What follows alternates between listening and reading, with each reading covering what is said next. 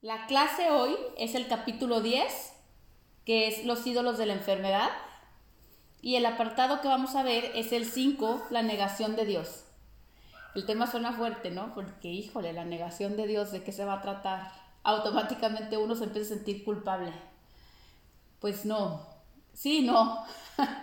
sí, es lo que nos hace sentir culpables. No, es imposible negar a Dios. ¿Ok?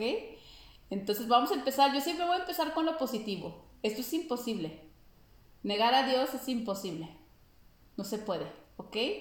Ya todo lo demás que escuchen es una idea loca que, les, que le hicieron caso, que el día y el momento y el instante que le quieran dejar de hacer caso se va. Entonces, esa es la parte más importante. Tú nunca puedes negarte a ti mismo. Esa, esa es, podría nomás hacer la clase de esa frase. Es imposible que te niegues a ti mismo. No se puede. ¿Ok? Pero bueno, vamos a empezar. Dice, los ritos del dios de la enfermedad son extraños y muy estrictos. En ellos la alegría está prohibida, pues la depresión es la señal de tu lealtad a él. La depresión significa que has abjurado de Dios. Son muchos los que tienen miedo de la blasfemia, mas no entienden lo que ésta es. No se dan cuenta de que negar a Dios es negar su propia identidad y en este sentido el costo del pecado es la muerte. Esto es así en un sentido muy literal. Negar la vida hace que se perciba su opuesto, de la misma manera en que toda forma de negación reemplaza lo que existe con lo que no existe. Nadie puede realmente hacer esto, aunque es indudable que tú puedas pensar que pudiste y creas que lo has hecho. ¿Qué tal el parrafito, eh? Bueno, primera cosa. Nadie entiende verdaderamente lo que es blasfemar. O sea, nadie lo entiende. Piensa que es cuando hablas de Dios y tú no eres Dios. Entonces, mm, creo que, híjole, yo me acuerdo de chiquita que era lo peor que podría alguien hacer. Hablar mal de Dios o negar a Dios. Pero bueno, tú no estarías aquí pensando que estás aquí si no hubieras hecho eso. Entonces, lo único que quiero aclarar muchísimo porque muchas personas me dicen, Ana Paula, yo no entiendo por qué hablas tú que este es un lugar de muerte. O por qué Jesús habla tanto de que en este lugar no hay vida. ¿Ok? Voy a explicarlo tal cual en este párrafo, se entiende perfecto. No hay vida porque has porque tú lo has decidido, porque has decidido negar lo que eres. Ha sido contra tu identidad. Y tu identidad es la vida. Cuando uno saca de su mente un, un pensamiento, voy a hacerlo por ejemplo este de la vida, el opuesto toma su lugar. ¿Ok? Entonces, si tú mataste a la vida, ¿qué queda? Solamente queda muerte. Entonces, me encanta esta parte que dice, negar a Dios, yo creo que esta es de las partes, por eso les digo que este apartado me encanta para que hagan separadores con estas frases. Negar a Dios es negar tu propia identidad. Aquí no queda duda de quién eres tú, ¿eh? Matar a Dios es matarte a ti mismo. Sacar a Dios de la ecuación es sacar totalmente el significado de todo. Por eso este mundo es tan loco. ¿Ok? Entonces, y aquí lo dice tal cual Jesús, en sentido muy literal, negaste la vida y entonces ahora vives en su opuesto. Sí o no, aquí todo se muere. Sí o no. ¿No es el opuesto a la vida esto? ¿No es lo opuesto a la eternidad? ¿Sí o no? Les digo que la primera vez que me explicaron a mí el curso de milagros, yo dije, todo lo puedo creer, todo, todo lo puedo creer, pero que este mundo no es real y que este mundo no es obra de Dios, híjole, eso sí que creo que nunca lo voy a poder creer. Y entonces me fui caminando a mi casa Y en el camino pensaba, tengo que encontrar algo que no se muere. Algo que no se acaba. Cuando llegué a mi casa ya venía llorando porque pues decía, híjole, nunca lo había pensado así, pero ¿cómo lo eterno puede crear lo no eterno? ¿Cómo la vida puede acabar en muerte? Está chistosísimo, ¿no? Nunca llegamos a analizar así tan, tan a la ligera el mundo, solamente lo aceptamos y lo vivimos. Pero ¿cómo puede ser que lo que es eterno crea, cree algo que se muere? Este mundo huele a muerto. Todo el mundo huele a muerto. No hay nada que no muera, porque las ilusiones son mentiras y las mentiras mueren. Ninguna ha tenido vida. Tú no has tenido vida como personaje jamás. Yo sé que a, su mente les cuesta muchísimo estos conceptos y dirán, ay, jole, ¿cómo que no? Pero mira, pongo mi mano en el pecho y se siente mi corazón.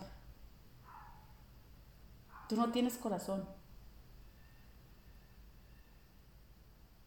Ese es un engaño. Ese es el engaño que hace la mente para creer que puede haber vida fuera de la vida. Y no hay. A veces cuando hago esta clase me hace pensar cómo siempre tenemos un instinto de supervivencia súper grande del personaje cuando ya está muerto y lo protegemos cañón para que no se vaya a morir, lo cual es inevitable. Pero lo que le ha dado a tu mente la idea de que puedes morir es que creíste que Dios podía morir. Ese es el error.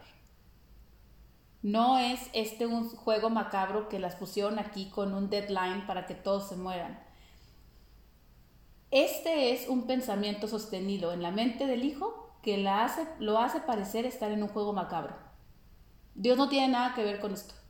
Dios te conoce como lo que eres en vida. ¿Ok? Entonces, este juego lo juegas tú cuando sostienes un pensamiento de que no eres Dios. Porque si no eres Dios, este, este es tu nuevo personaje, esto es lo que eres. Entonces, este juego o esta este real, falsa realidad de muerte es tuya, ¿eh? Nada tiene que ver Dios. Nada tiene que ver.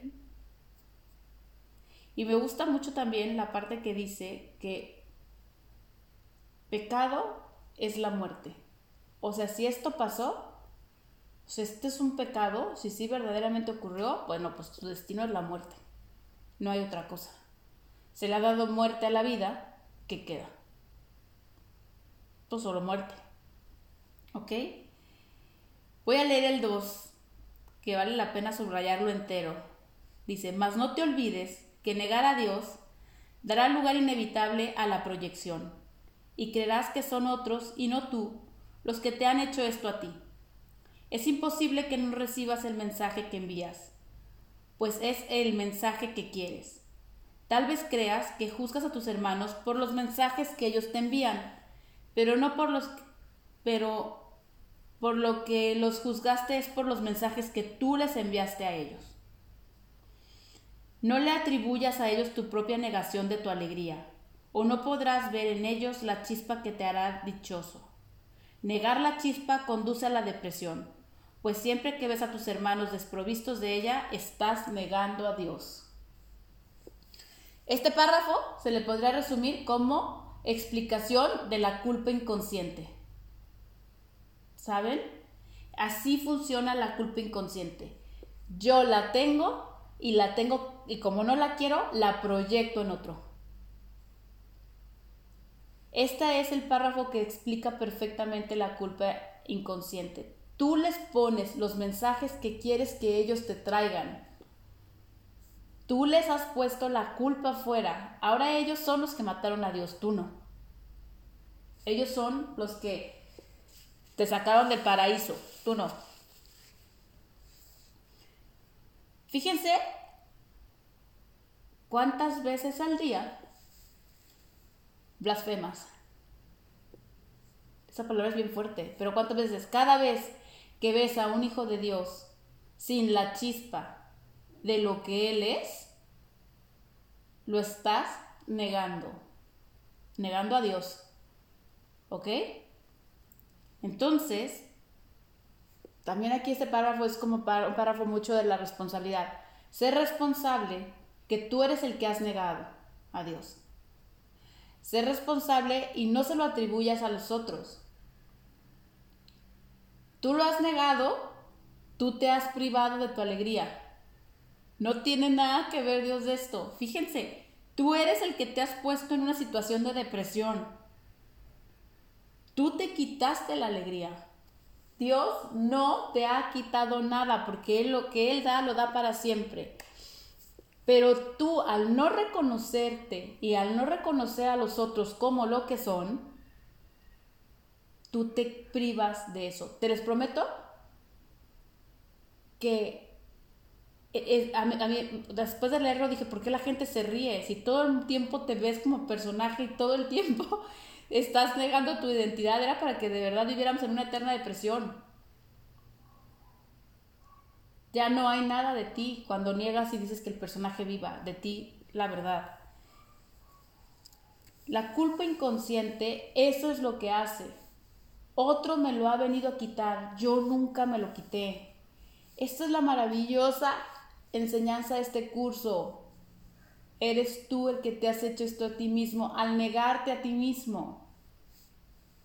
Deja de negarte y te prometo que no vendrán como testigos de eso, ¿eh? Los otros.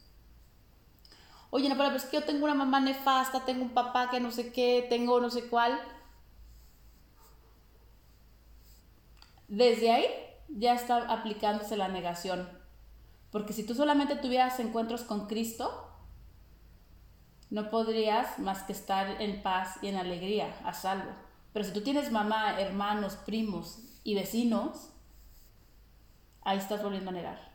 Y estás negando, me gusta cómo lo pone aquí Jesús que me dice, que dice, estás negando la chispa, o sea, estás negando la verdad oculta que tiene cada uno de tus hermanos enfrente. Y si tú no ves la chispa en otros, esto también es para aprendérselo y nunca olvidárselo, no la vas a ver en ti. ¿eh? No la vas a ver en ti. Por más libros que leas, por más, este, ¿cómo se dice? Meditaciones, yoga y namastés, que hagas en tu vida, no lo vas a poder experimentar. Si el otro es un personaje, tú lo estás negando. Es bien fuerte lo que les digo porque aquí sí es un cambio radical de pensamiento. O es Cristo o es una figura en el sueño. O es vida o es muerte. O es depresión o es alegría. ¿Se fijan cómo todo es opuesto así? Entonces, eso es lo que eliges y si lo eliges, te prometo que sí es tu papá el que no te hizo caso de chiquita y el que bla. Y todo se viene. Pero si es Cristo, se le borra el pasado y es tu oportunidad para entrar al cielo. ¿Es difícil? Sí es difícil. Les prometo que sí. Pero siempre les digo, empiecen a practicar con lo pequeño, porque si no, nunca van a ver la chispa en ustedes. y vivir negando tu identidad, híjole, piensa en el dolor que ocasiona. No soy eso, es que no soy eso, es que no soy eso. Soy una figura que su destino es morir. Sufrir, buscar sin encontrar. Híjole, no, no elijan eso. No elijan eso, de verdad es que no. Nadie Nadie en su sano juicio tal cual elegiría al ego y al, y al falso yo. De verdad no. Es totalmente la nada por el todo. ¿Ok? Mantenerse fiel a la negación de Dios es la doctrina del ego. Punto. Hay que ser un separador de eso. El Espíritu, el Espíritu Santo te dice, tú eres tal como Dios te creó y tú no. ¿No? Dios ha muerto. Y el ego en ese momento empieza a hacer su baile de, victoria al lado de ti, diciendo, uy, ya me pudiera descansar, al cabo esta nunca va a despertar, si tiene bien comprado su historia. Esa es la doctrina del ego. El ego está únicamente, el ego es la idea de separación, ¿ok? Y la idea de separación lo único que quiere es que tú niegues que tú niegues que te has deshecho de ti mismo. ¿Ok? Voy. El Dios de la enfermedad obviamente exige la negación de la salud, ya que la salud está en clara oposición a su propia supervivencia.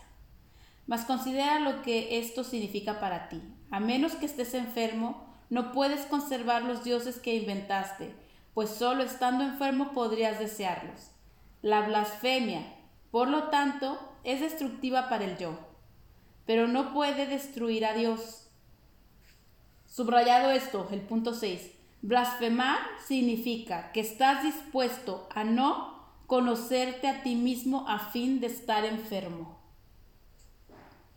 O sea, en pocas palabras, lo voy a decir en mis palabras, a Dios le hace los mandados que tú lo niegues, a Él le da igual, no le importa, no lo toca, jamás el yo se va a ver afectado porque tú lo niegues. ¿Sabes? No importa. Pero fíjense lo que implica eso.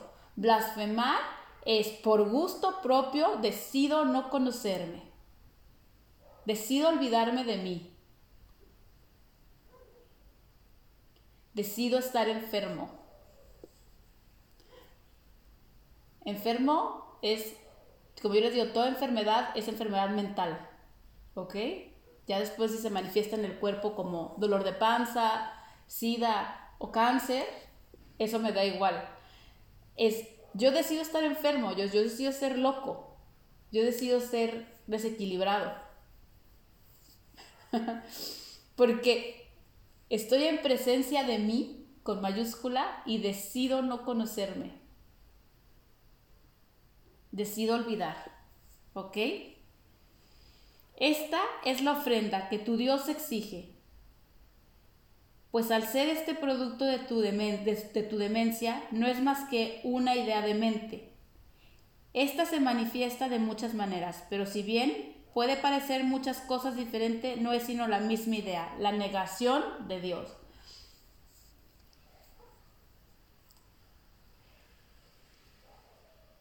Decir que estás enfermo es que estás actuando con la locura, con tu ego, ¿ok? Es que no quiero que se confundan ahorita con la salud física. Esa es una consecuencia de la, de la enfermedad mental, ¿ok? Pero fíjense la parte tan fuerte aquí. Si tú no estás loco, yo el ego no vivo.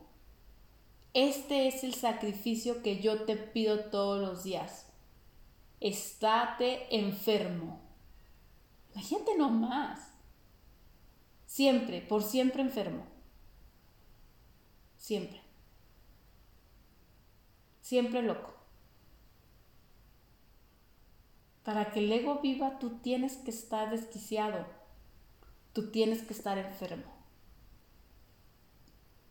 Eso es el que te pide, como me encanta como lo pone Jesús, esa es la ofrenda. Yo, órale. ¿Quién renunciaría a su entendimiento, a su conocimiento, por mantener viva una locura.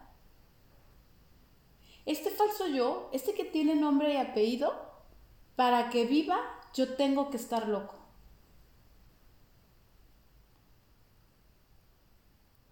Está bien fuerte. Porque si yo recuerdo, estoy totalmente desconectada de este. Y este está a una distancia tan grande de mí que nunca me ha conocido. Imagínate que te pide eso. Es que a mí me gusta aclarar las cosas tal cual. El ego te pide que estés loco. Siempre. Por siempre. En otra parte del curso dice de las frases que más me gusta, has prometido jamás volverte a mirar.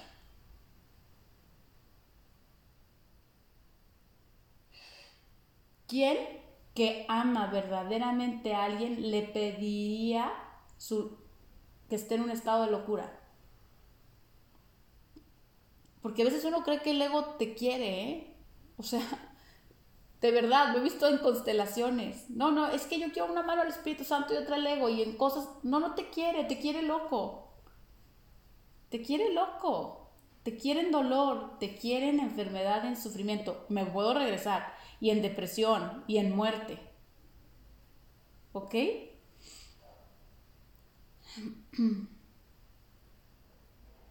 Me voy a ir al 5. Dice, dije anteriormente que por tu cuenta no puedes hacer nada, pero tú no existes por tu cuenta. Otro separador para el curso de milagros.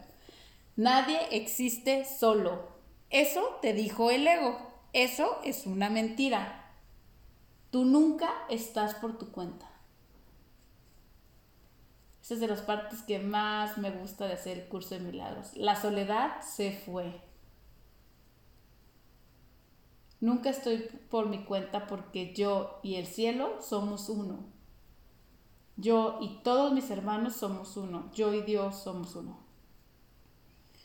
Pues si existieses por tu cuenta, lo que has hecho sería verdad y nunca te podrías escapar. Precisamente porque no te creaste a ti mismo, es por lo que no tienes que preocuparte por nada. Esta frase es bien importante, ¿eh? Porque hay una idea que se llama la falsa autonomía, que el ego te dice, tú te creaste a ti mismo, y eso es mentira. ¿Entienden por qué es tan importante saber que tenemos un creador? Porque fíjate qué padre dice aquí, precisamente porque no te creaste a ti mismo es por lo que no te tienes que preocupar de nada. Les voy a decir por qué no te puedes, no te tienes que preocupar de nada. Esta es, para mí, la parte que me dio mil ganas de hacer el curso de milagros, porque yo decía, esto ya está ganado, no hay manera de perder. Máxima del curso de milagros. Las ideas no abandonan su fuente. Yo jamás he abandonado el pensamiento de Dios. Dios me pensó. Somos uno. Por eso no me tengo que preocupar, porque la idea la idea de mí no puede abandonar la mente de Dios. Siempre estoy en su mente. Siempre estamos unidos. Entonces, ¿de qué me puedo preocupar? El único que pensó que podía ser diferente y que las ideas podían abandonar su fuente fui yo en mi locura. Yo pensando desde el ego.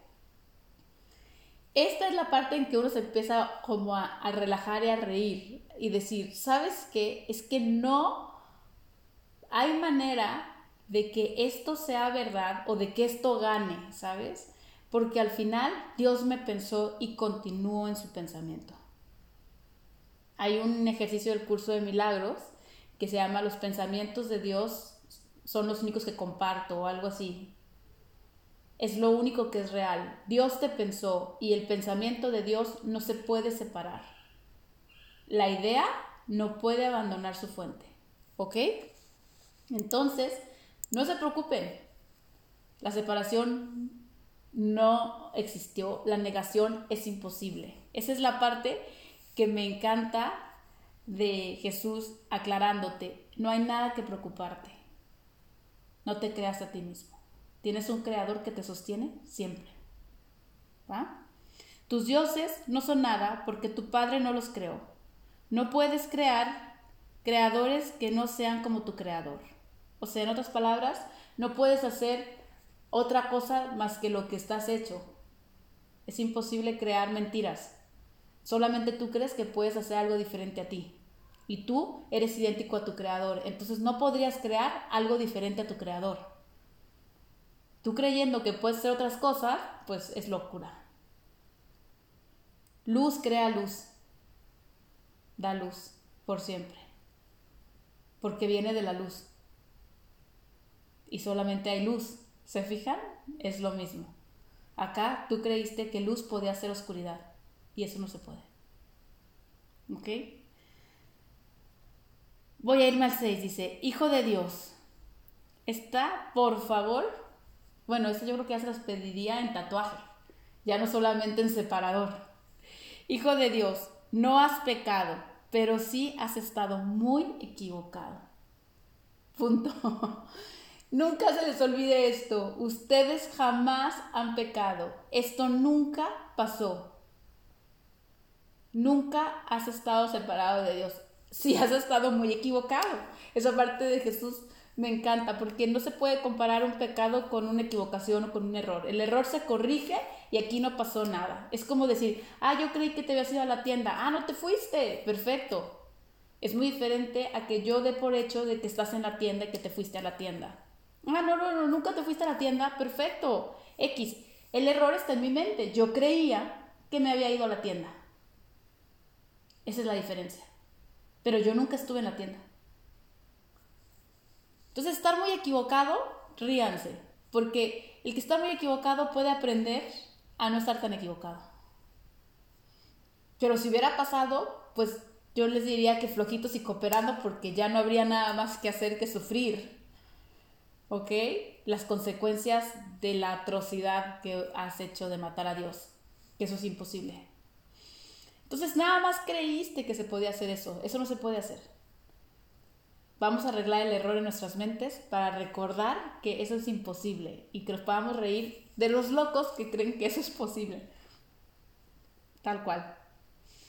No obstante, eso puede corregirse y Dios te ayudará, te ayudará. Pues sabe que tú no puedes pecar contra Él. Lo negaste porque lo amabas.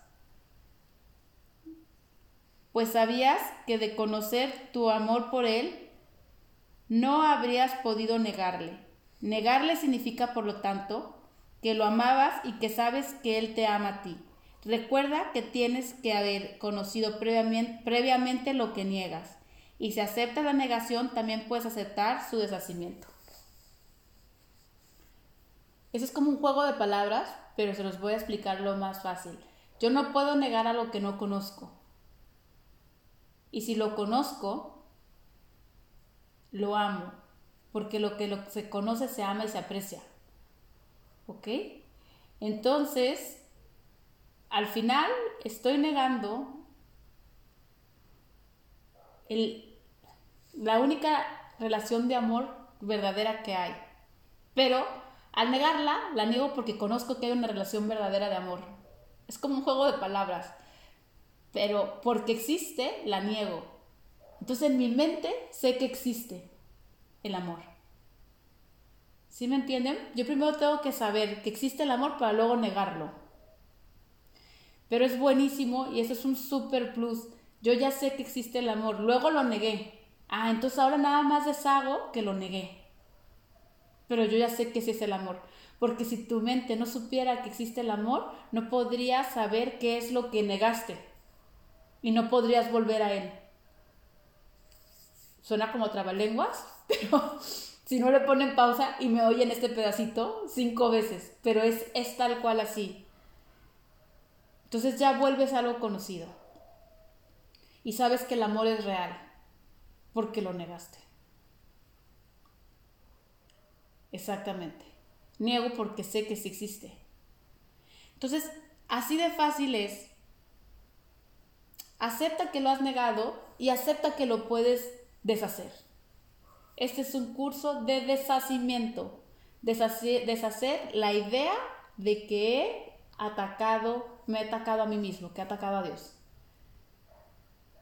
Y lo que te lleva a emprender este camino es que sabes que negaste algo que se llamaba amor, que sería lindísimo volver a conocer.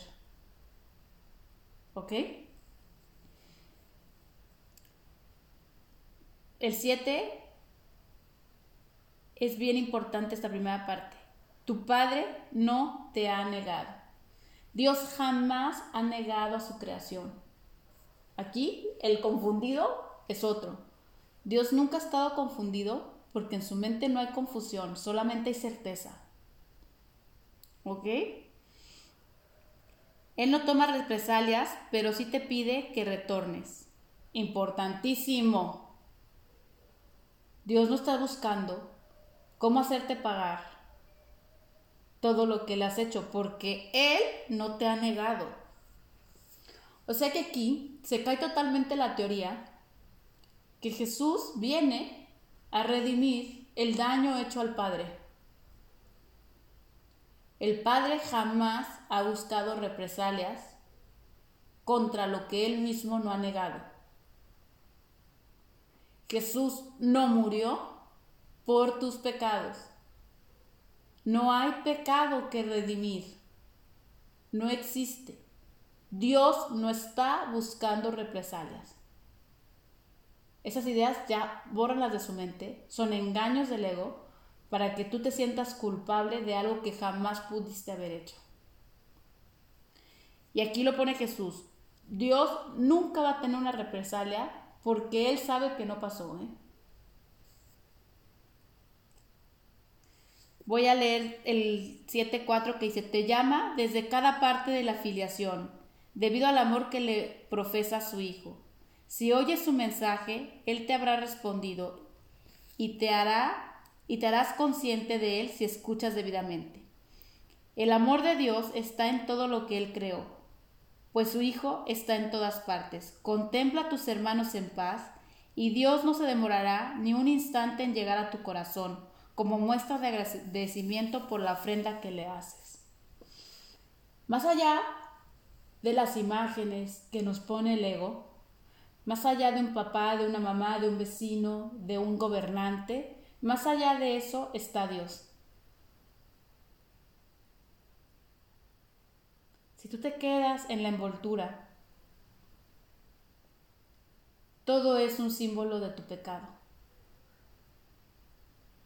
Pero si de verdad le pides ayuda a Dios y escuchas su voz, te responderá con la respuesta más sencilla. Quítale la envoltura, vuélvelo a ver. Y dime si ahí no me ves a mí. Eso diría Dios. En todo lo que ves, en el acto más atroz que puedas imaginarte aquí en el sueño, puedes ver a Dios. O puedes ver tu condenación. ¿eh? Pero fíjate lo que dice, esta es la manera, contemplando a tus hermanos en paz, vuelve la idea de Dios a tu mente. Vuelve la idea de que nunca te has separado. Vuelve la idea de paz. Y Dios te lo agradece.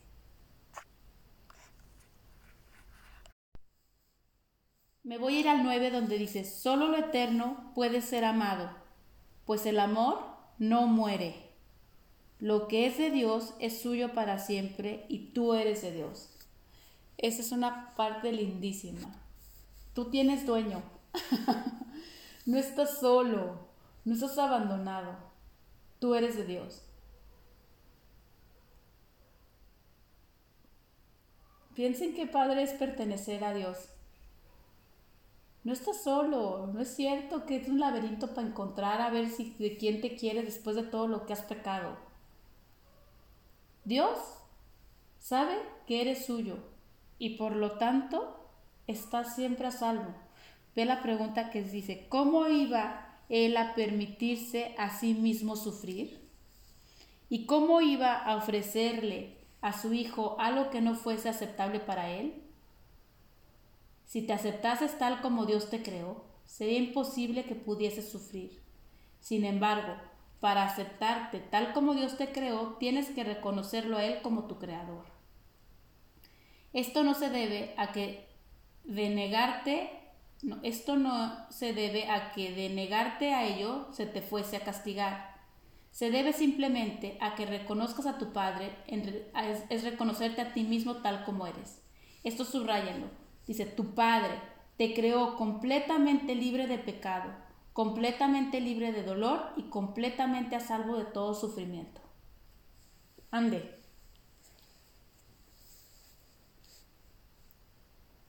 Puedes seguir en un sueño el tiempo que tú quieras. No va a haber represalias. Eso ya es un punto que tienen que saberlo.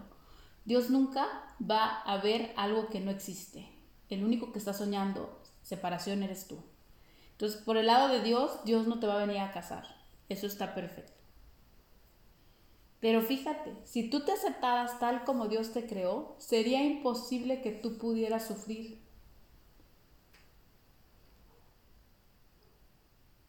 Dios te creó libre de pecado, completamente libre de dolor y completamente a salvo de todo sufrimiento. Si niegas a tu Padre, estarás invitando al pecado, al dolor y al sufrimiento a tu mente debido al poder que Él te dio. Tu mente es capaz de crear mundos, pero puedes también negar lo que creas porque es libre. Eso es bien importante. Tú dejas fuera y acuérdate, el opuesto es lo que va a permanecer. Si tú dices, no, yo no soy tal como Dios me creó, yo soy una este, mentira, una ilusión, algo separado, bueno, entonces todas las cualidades de Dios quedan fuera y todos los opuestos quedan en ti. O sea, santo, pecador. O sea, inocente, culpable. o sea, perfecto, no, bueno, pues imperfecto grande, débil. Todos esos quedan. Díganme cuál no está sostenido por tu mente, ¿no? Pero aquí la parte que me impresiona más, tú eres capaz de crear mundos. Mundos de locura, mundos de separación. Al negar tu verdadera identidad, tu falsa identidad no tiene dueño esa no es de Dios. Entonces se hace su propio lugar para no sentirse solo y abandonado. Pero Dios no creó este mundo, lo creó la idea falsa de que Dios puede ser otra cosa y que entonces necesita un mundo. Este se hace cuenta la compensación al cielo que perdiste. Tu nueva casa, separada. Y tu dueño, pues el ego. Entonces, voy a leer el 10 que dice, no te das cuenta de cuánto te has negado a ti mismo, ni de cuánto Dios en su amor desea que no sea así.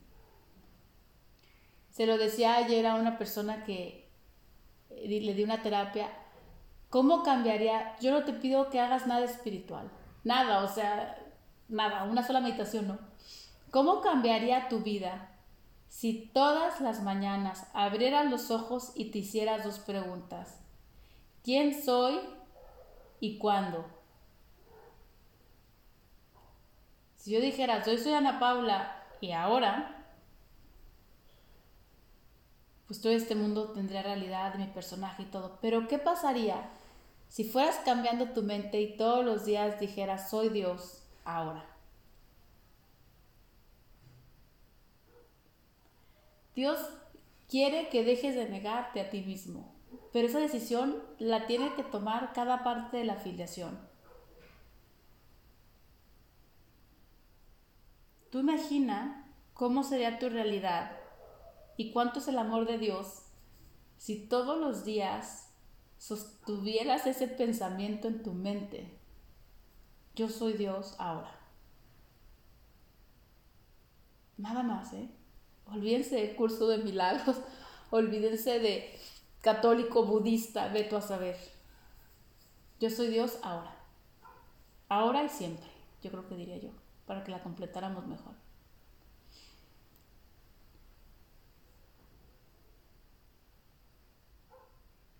Voy a ir al, al 10.4 que dice, cuando tú lo niegas a Él, eres tú el que está loco. ¿Desearías que Él compartiese tu demencia? Dios nunca dejará de amar a su Hijo y su Hijo nunca dejará de amar a su Padre. Esa es la verdad. No hay otra, ¿eh? Cuentos que te cuentes de abandono y de traiciones y de negaciones son cuentos en tu mente. La única realidad es que Dios jamás ha dejado de amar a su Hijo y su Hijo jamás ha dejado de amar al Padre. Esa fue la condición bajo la que la creación de su Hijo tuvo lugar, la cual quedó establecida para siempre en su mente. Reconocer esto es cordura, negarlo demencia. Dios se dio a sí mismo a ti en tu creación y sus dones son eternos. ¿Te negarías acaso a entregarte a Él? Aquí es el resumen perfecto de la verdad. Dios ama a su Hijo y su Hijo es, más bien, lo voy a decir desde el principio, Dios se ama. Ese nombre de ese amor es su Hijo. Su hijo se reconoce amado y agradece al amor por amarlo. Y entonces yo siempre lo dibujo como un infinito. Esa es la verdad. Dios se reconoce y se ama en su Hijo y en Él. Y entonces podríamos dibujar un infinito, imaginen en su mente, y de Dios al Hijo hay, te amo, te reconozco, y del Hijo al Padre hay, te amo, te reconozco. Y esta relación de ida y venida es eterna. Esa es la única verdad. Todo lo demás no existe.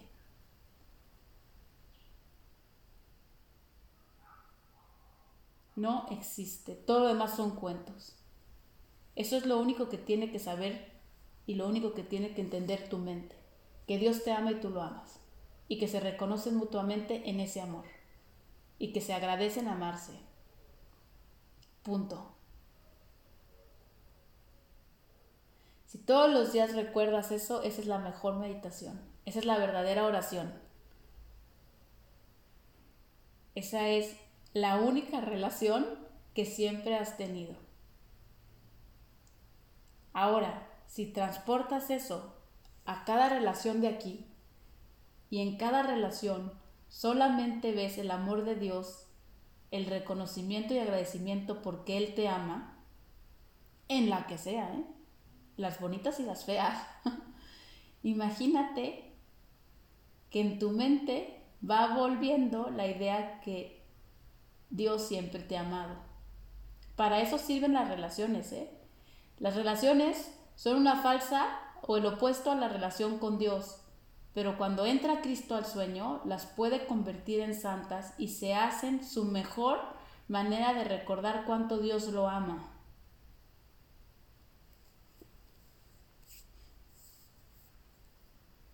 Voy a leer el 11, dice, como resultado de las ofrendas que le haces, se le restituirá el reino a su hijo. O sea, se te regresa a tu casa, ¿eh? Aquí es como abogado empiezan a leer lo que les corresponde si tú arreglas tu mente. Su hijo se excluyó a sí mismo de su don al negarse a aceptar lo que había sido creado para él y lo que le había creado en el nombre de su padre. El cielo espera su retorno pues fue creado para ser la morada del Hijo de Dios. Tú no te sientes a gusto en ninguna otra parte ni en ningún otro estado. Nunca vas a estar a gusto aquí. Tú perteneces en el cielo. Nunca vas a ser feliz en un cuerpo. Ese no es el estado del Hijo de Dios. El estado del Hijo de Dios es espíritu puro. No te niegues la dicha que fue creada para ti a cambio de la infelicidad que tú mismo te has labrado. Dios te ha proporcionado los medios para deshacer lo que tú has hecho, escucha y aprenderás a recordar lo que eres. Si Dios sabe que sus hijos son completamente impecables, es una blasfemia percibirlos como culpables. Cada vez que tú ves culpable a otro, Estás pensando en contra de tu pensamiento. Dios no más ve a sus hijos inocentes. ¿Ok?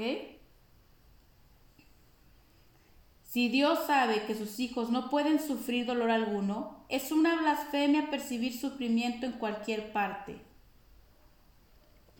Es que pobre, ve cómo sufre. Estás yendo en contra de Dios. Si tú no ves al otro perfectamente a salvo en casa, estás negándole su verdad, lo estás viendo como un cuerpo separado, ¿va? Si Dios sabe que sus hijos son completamente dichosos, es una blasfemia sentirse deprimido. Todas estas ilusiones y las múltiples formas que la blasfemia puede adoptar son negativas a aceptar la creación tal como es. Si Dios creó a su Hijo perfecto, así es como debes aprender a considerarlo para que puedas conocer su realidad y como parte de la afiliación, así es como tienes que considerarte a ti mismo, para que puedas conocer la tuya. Este párrafo, híjole, tiene muchísimo poder.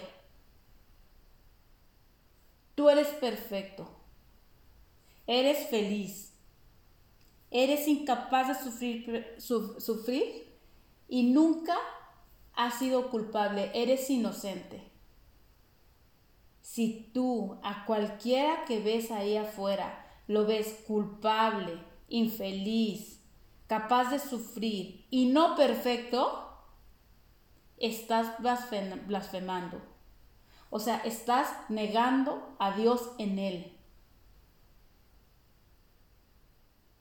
Van a decir, no, bueno, pues que estar aquí como hippie. Todos son perfectos y aventando flores. No. Es una perfección, no que no veas que es cojo, no que no veas que le falta un brazo, no que no veas que no tiene casa. Es una perfección en el ser, que independientemente de lo que te enseña el sueño, tú puedes seguir viendo la chispa de Dios en él. Se los pongo así de claro, si te encuentras a alguien y tiene hambre y tu guía es darle de comer, dale de comer o dar, tápalo con una cobija si tiene frío. Pero tú ves perfectamente que es su, voy a repetir, su perfección en él, la chispa de Dios en él.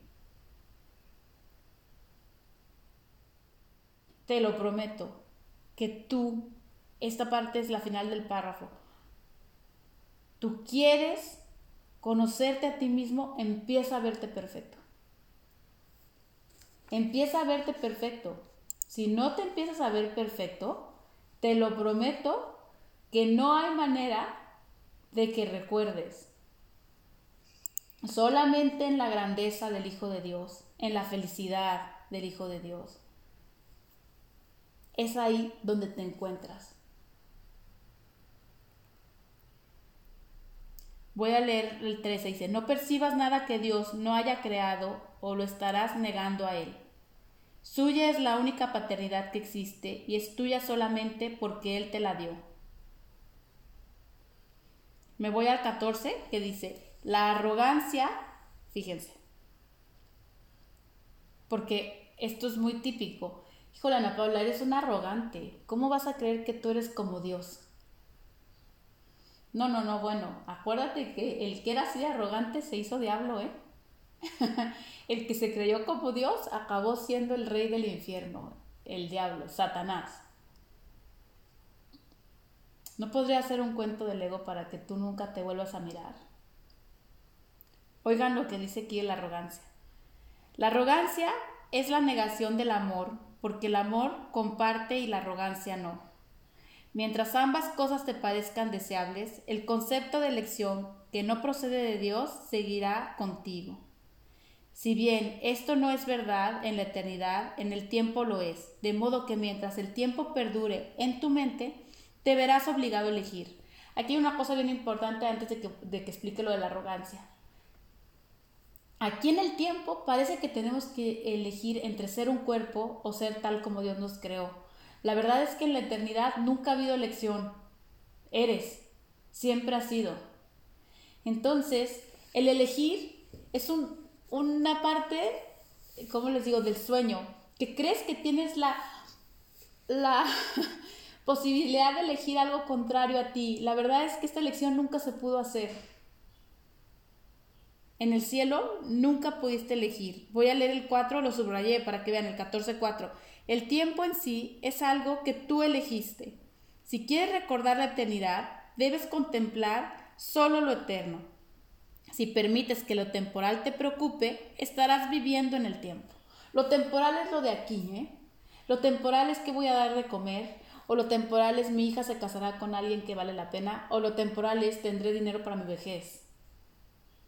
Eso te está privando, en tu invento que hiciste que es el tiempo, de lo eterno de estoy a salvo en casa, siempre.